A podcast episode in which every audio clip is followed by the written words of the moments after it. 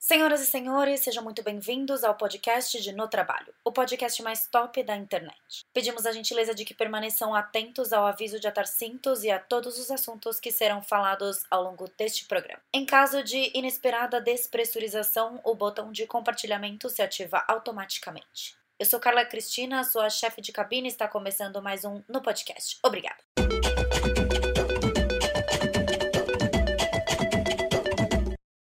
Oi, pessoal, estamos em mais um episódio de No Podcast, no ar com Carol Coelho. Olá, tudo já- bem? Você já não tá cansada de aparecer nesse podcast? Não, eu sou bem aparecida, meu meio do céu é em leão.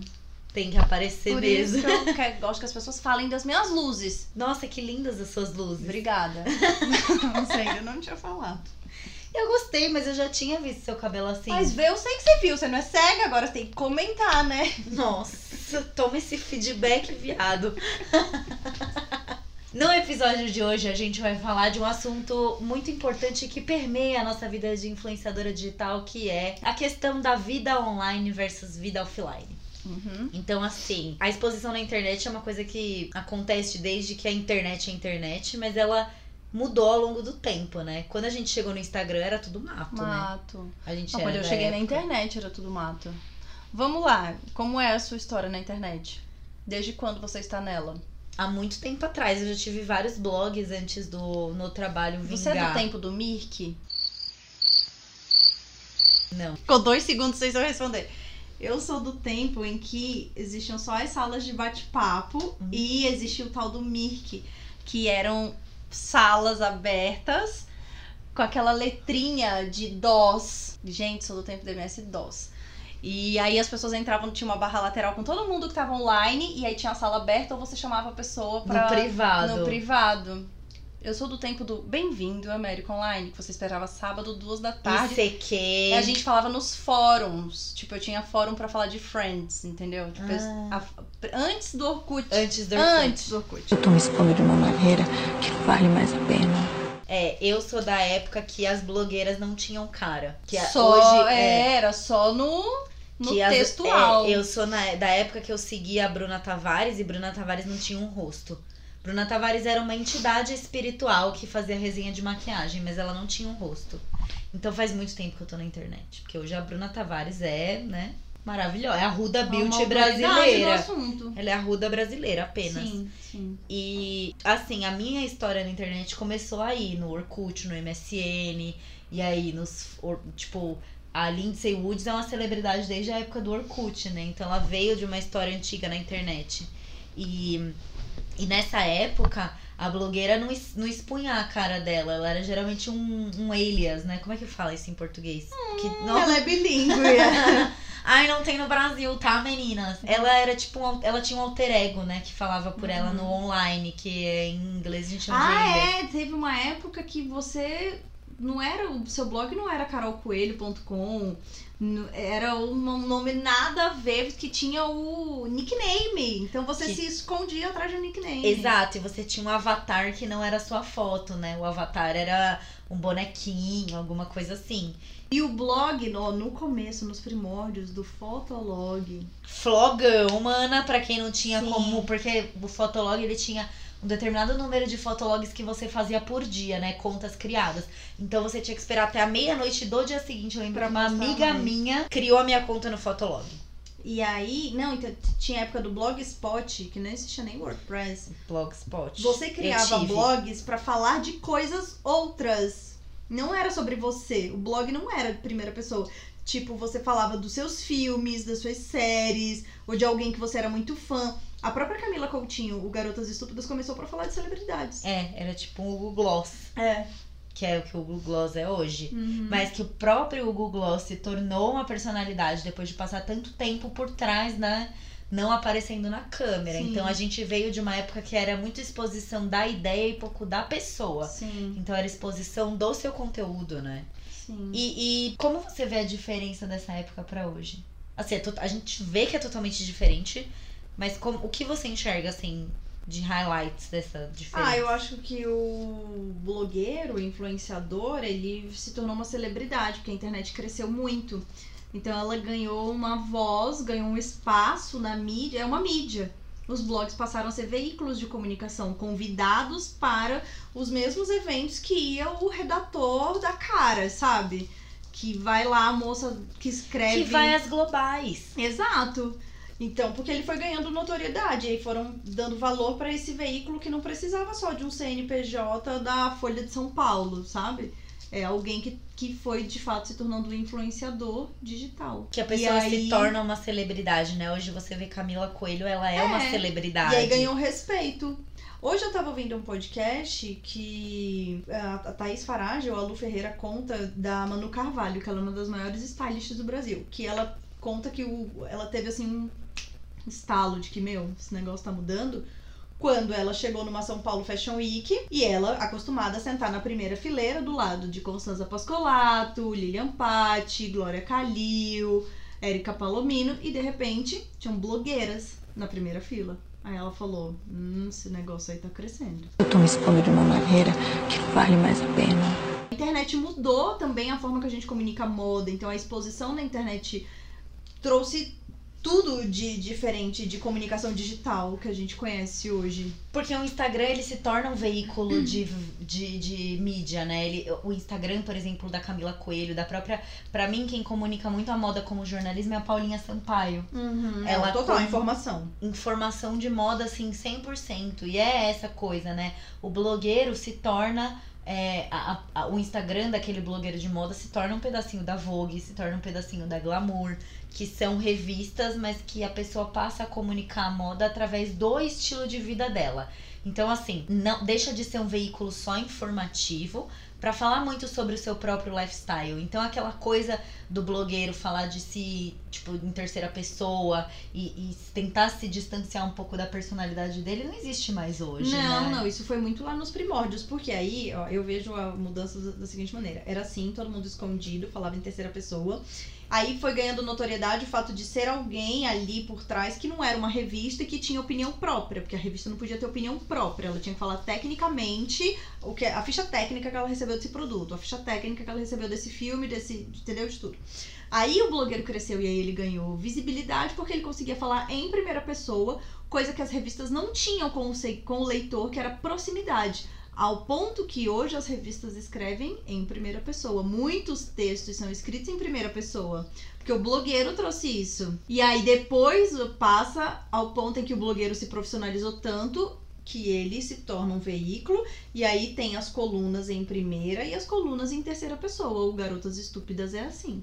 Tem o texto que a Camila fala e tem o texto em que é a colunista dela acompanhando um evento e aí ela fala como um veículo em terceira pessoa. Então hoje, sabe? Nossa, mudou completamente. Mudou muito, porque hoje eu vejo muito mais interesse na pessoa do que.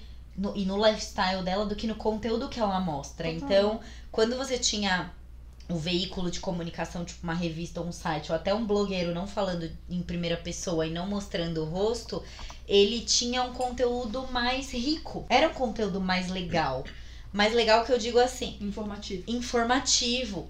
E hoje é um hoje pela velocidade da mídia e Bauman já dizia, né, da dos relacionamentos líquidos, tal, tal, tal, enfim, aquela balela toda, que não é balela, que é verdade, mas é muito superficial, as pessoas não se aprofundam mais. Então, é, você deixou de ler revista, você deixou de ler textos, coisas um pouco mais profundas, porque o Instagram é aquela mídia muito rápida, o Stories é aquela mídia muito rápida.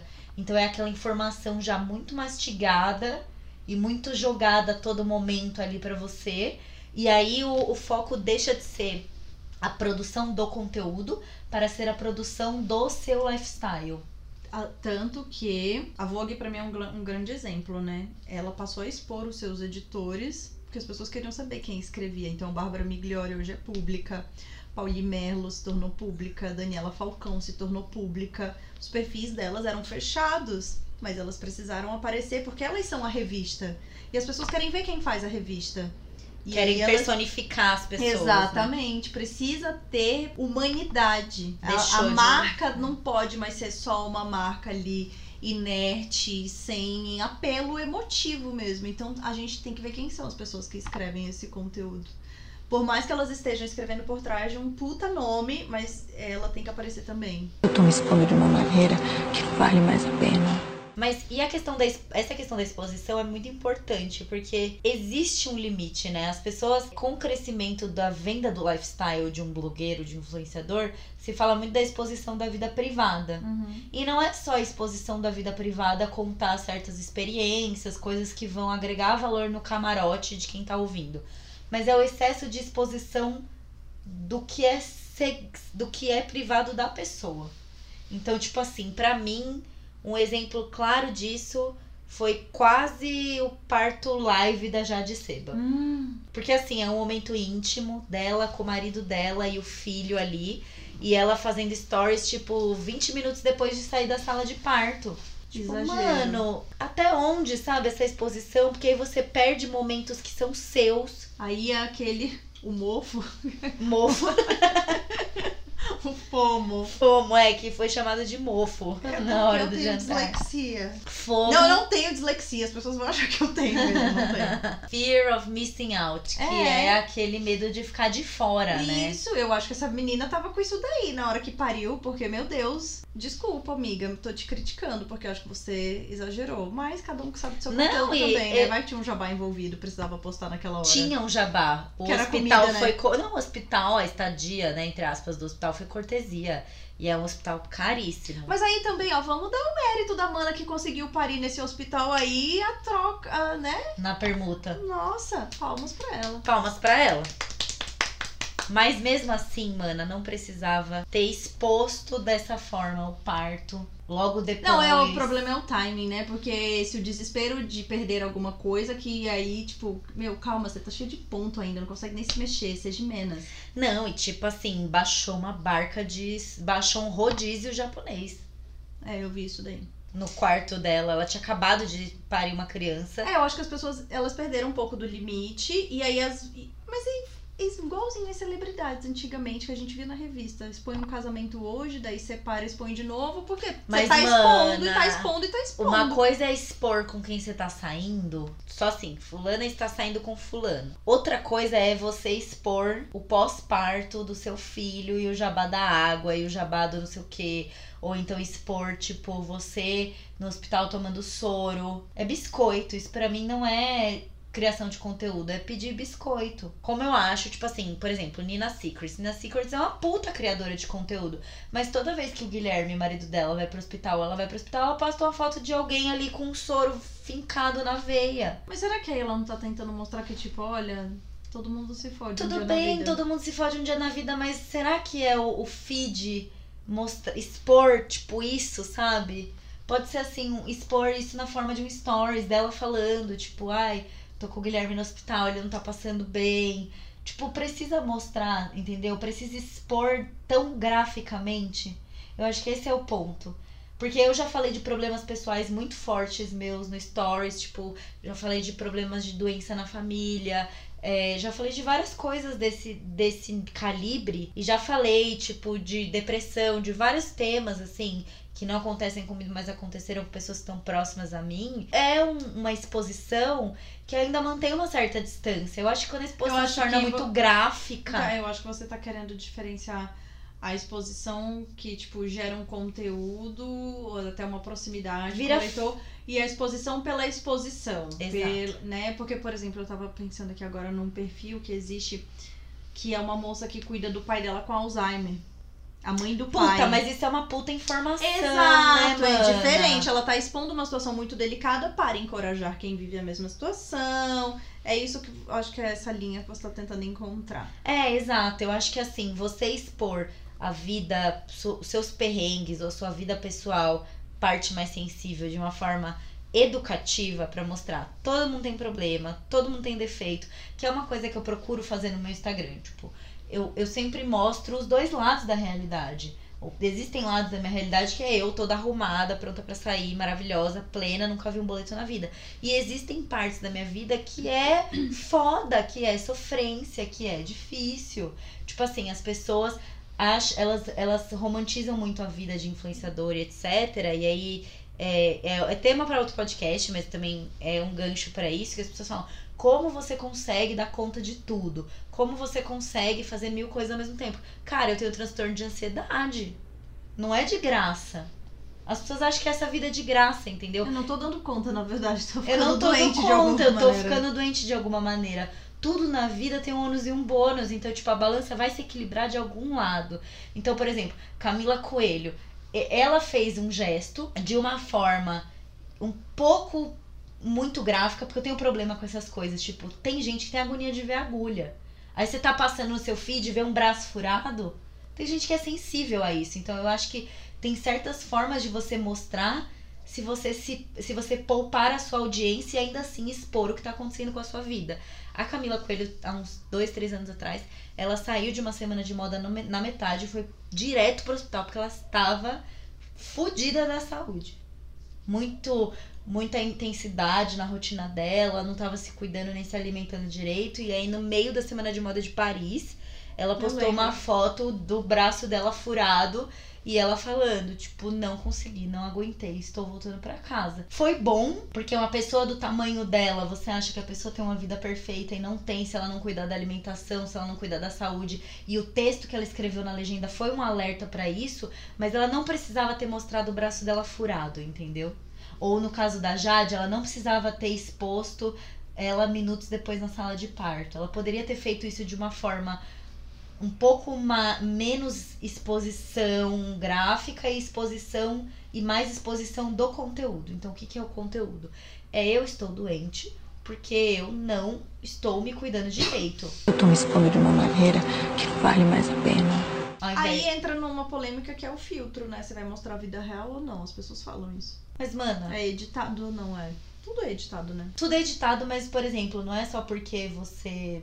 Tô tentando lembrar o nome da menina que fez uma plástica de parceria, deu ruim, ela teve vários ah, é, Evelyn problemas. Regli. Não, a Evelyn Regli não. A Evelyn Regli fez isso de uma forma elegante. Foi uma Camila Ukers, eu acho, que ela era comediante, humorista. E ela fez uma, uma parceria de cirurgia plástica e aí deu infecção pesadíssima nela. E, tipo, então ela postava postou vídeo no stories de tipo pus escorrendo pela perna. Ai, que velho. nojo. Mano, tipo assim, Desnecessário, né? desnecessário, porque Ah. é muito gráfico. Eu não ia querer ver isso nem ao vivo, quanto mais de uma pessoa que eu nem conheço pessoalmente. É esse o excesso de exposição que eu tô falando. Não é que você precisa filtrar a sua vida. Tem coisas que você não precisa mostrar porque não precisa. Você tem outras formas de comunicar. Então eu acho que é assim, por exemplo, já falei também em stories há um tempo atrás que eu tenho uma tia que tá fazendo tratamento contra um câncer de mama. E essa tia é minha segunda mãe. E não é fácil, não tem sido fácil. Eu falei isso no stories, mas eu não mostrei em momento nenhum. Eu expus ela, ou eu expus a coisa do hospital, ou eu expus. Não. Eu falei no stories, coloquei minha cara lá na câmera e falei: estou no hospital. Porque eu tenho uma tia que tá colocando um catéter, ela vai começar a fazer quimioterapia daqui a três semanas. E tá foda. Porque é difícil, porque a gente tem medo. Então tem outras formas de você se aproximar do seu público sem você ter que mostrar essas coisas. Não sei, é porque eu tenho uma opinião muito forte a respeito disso, justamente porque eu tenho agonia de ver essas coisas. Agonia de ver agulha, agonia de ver soro. Eu tomo injeção super bem, mas não acho que é um negócio que eu tenho que ficar mostrando, sabe? Desnecessário. Eu tô me expondo de uma maneira que vale mais a pena. E com relação a outros assuntos?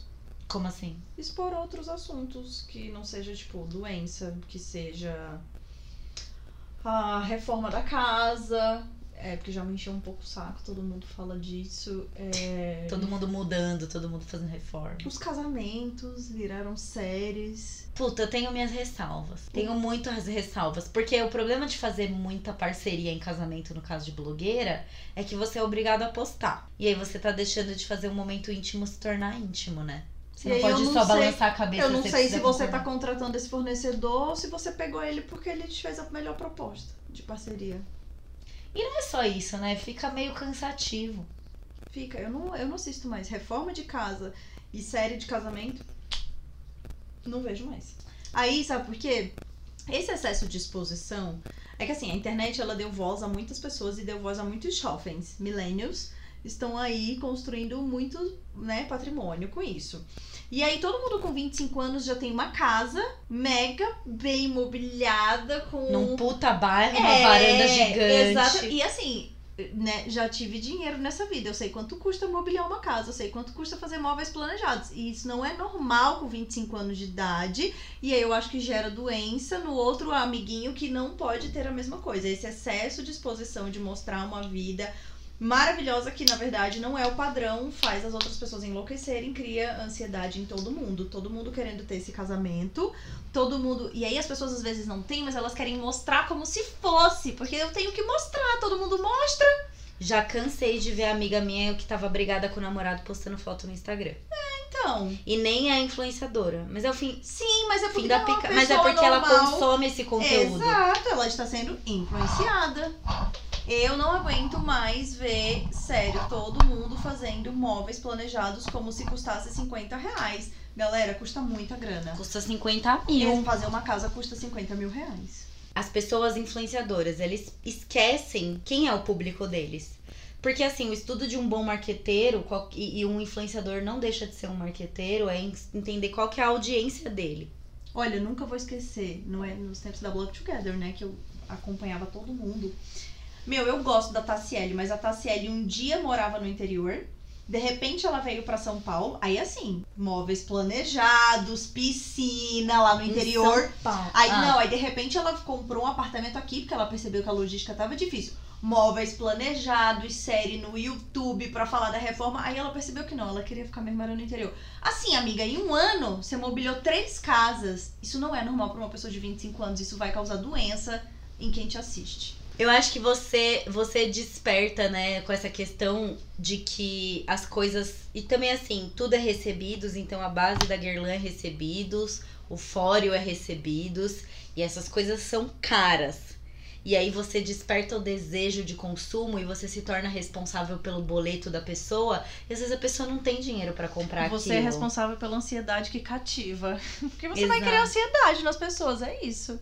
E é é um ciclo, né? Porque assim, o blogueiro vive se ele fizer publicidade. Uhum. Se ele não fizer publicidade, ele não ganha dinheiro. Então, pra ele ganhar dinheiro, ele precisa fazer com que as pessoas gastem dinheiro e nem todo mundo tem grana pra dar 300 reais numa base ou pra dar 700 reais num fóreo. E, e esses, essas marcas que pagam são as marcas caras, porque as marcas baratas não pagam.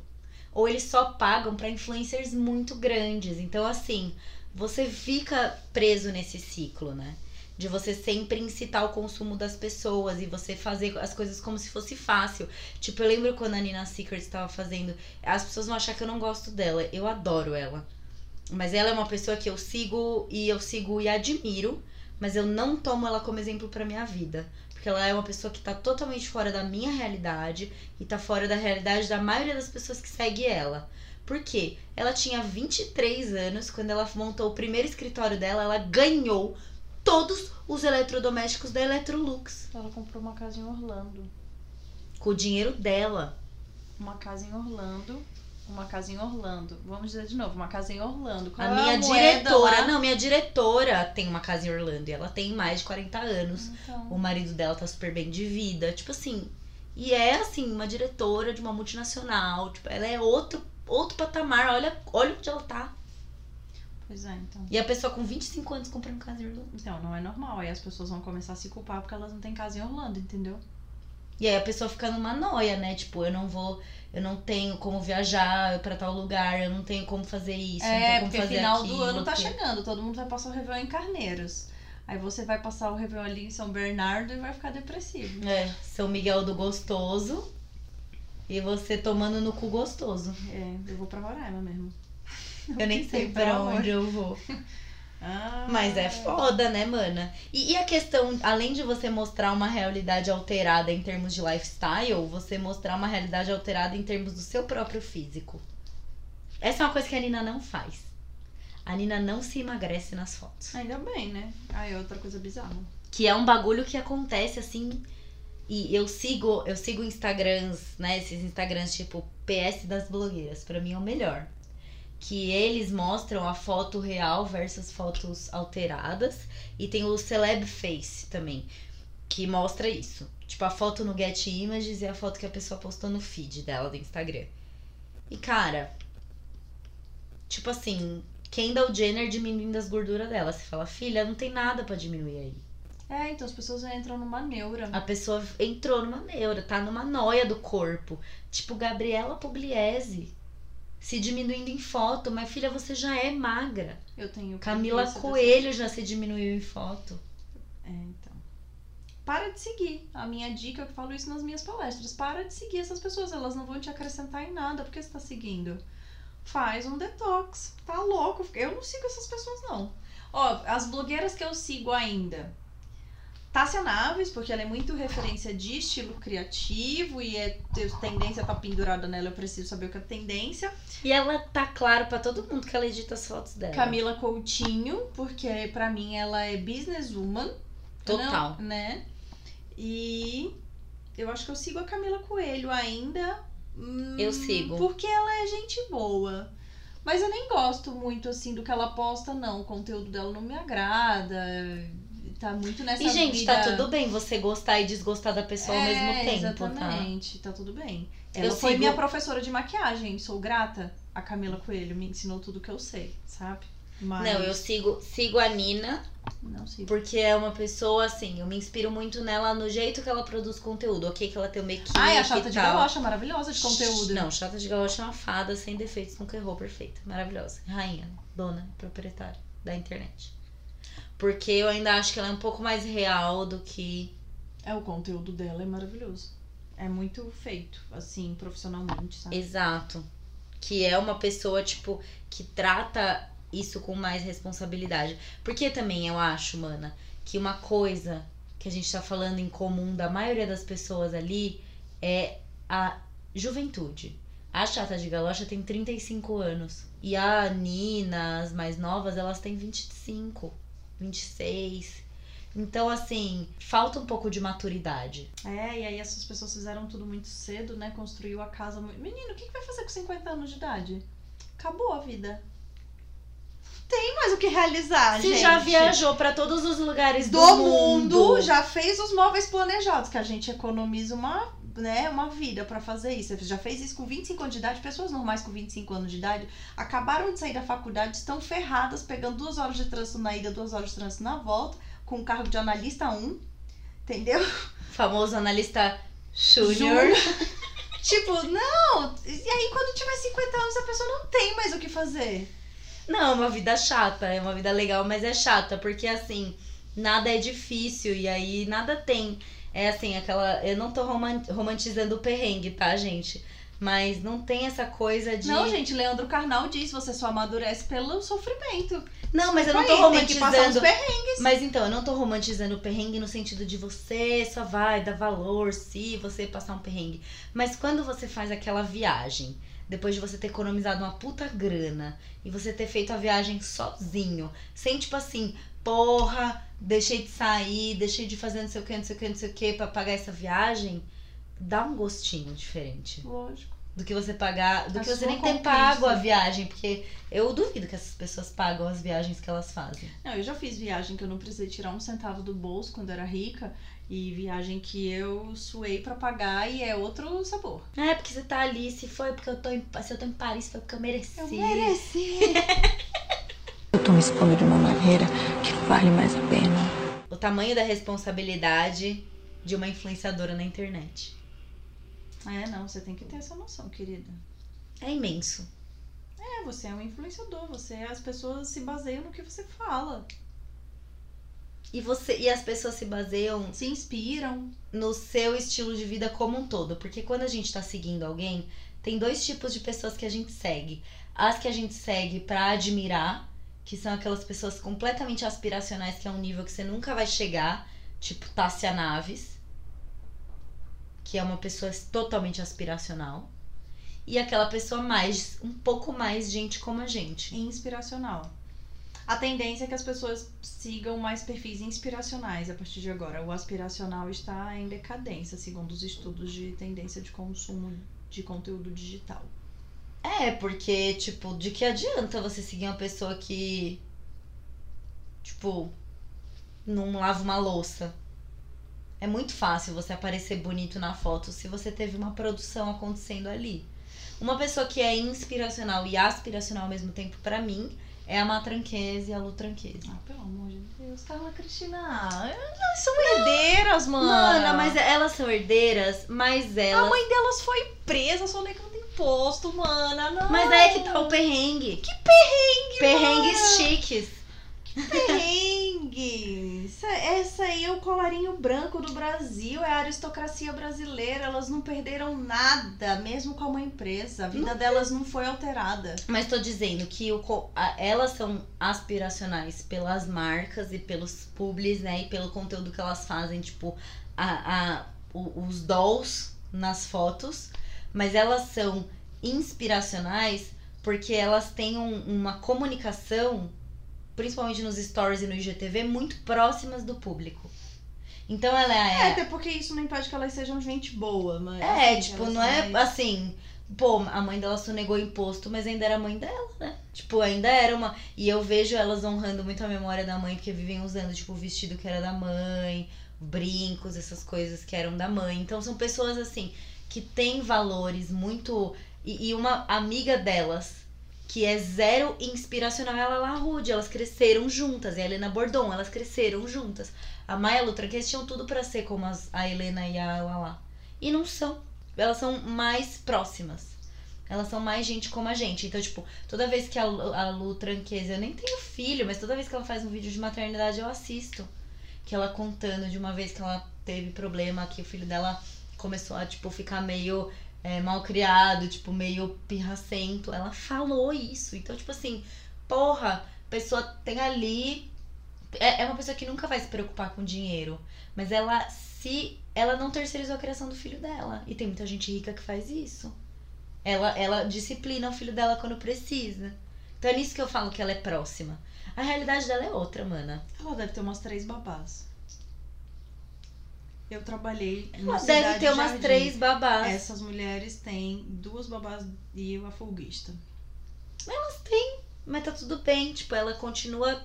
Ela continua se sentindo responsável por disciplinar o filho dela. Não, sim. Elas se acham, mas é, é fácil disciplinar o filho quando você não teve que colocar roupa na máquina, pendurar no varal, passar. Ah, não, isso aí é, é outros 500. É outra Você vida. tem energia pra educar? Vai educar a criança tendo. Não, enfim, vamos mudar desse tópico, porque eu gosto delas também, mas é a vida delas é fácil. Elas É. têm uma vida fácil, sem dúvida. Mas eu acho Mas eu, não acho tô falando que elas estão perrenguizando, fazendo perrengue chique, entendeu? Eu tô falando que assim, elas são legais e elas mostram as coisas dentro da realidade delas, mas é assim, não é aquela coisa tipo, olha só o meu negócio de marca. É porque elas cresceram nesse meio, então pra elas é muito natural. Tão natural usar chutes, é natural usar Louboutin, porque, tipo assim, poteiro potaro. É isso pra elas, entendeu? Agora, Existe uma coisa também de nem sempre as pessoas na internet quererem ver a influencer que é só perrengue, né? Não sei. É outro público. Talvez ela nunca tenha um milhão de seguidores, mas tem. Tem. Eu gosto de seguir a Musa Fitness, ela é muito engraçada. Não conheço. Nossa, ela é hilária. Pra mim, a Vera, assim, ela é um talento que falta ser descoberto, porque ela é total vida real, assim, mas ela é vida real sem filtro. E ela é boa. Ela trabalha com edição, né? O Hum. job dela é editar vídeo, então ela edita os vídeos dela Ela lá. tem uma fotogra... ela tem noção de fotografia boa também. E, e aí tá aí, fazendo. Mas ela faz palhaçada, entendeu? Musa Fatness, né? Não é à toa. Musa e ela foi minha cliente de consultoria de imagem, inclusive. Eu adoro ela. Ela é legal de seguir, pra dar Mas risada. mostra a vida real com uma boa edição, né? Não uma boa edição de Photoshop, mas porque ela sabe editar vídeo. Sim, exatamente. Que eu acho que sim, é, para você ser influenciador, é, se é uma carreira que você pretende seguir na sua vida, você tem que ter senso estético. Mesmo pra mostrar o perrengue, você precisa ter senso estético. As pessoas querem ver, querem ver feed bonito, se ela quiser, Não, se quiser ver. você é um influenciador do Instagram, youtuber não é assim. O Whindersson Nunes. Porra, mana, mas o Whindersson tem uma câmera 4K pra gravar Hoje em dele. dia, não começou assim. Então, não começou assim, mas no YouTube hoje, se você quiser começar, você tem que estar nesse patamar. Sim, sim, sim. Então, tipo assim, hoje também o YouTube mudou. No começo ele gravava, sei lá, da câmera do celular dele. Hoje ele é casado com a Luísa Sons e treina com. Como é que é o nome do cara? Fitness lá? O Paulo vai saber o nome dele, não lembro do nome do não sei, não sabe não. amigo fitness dele. Léo Stronda, não é Léo Stronda? Felipe não Franco. dorme.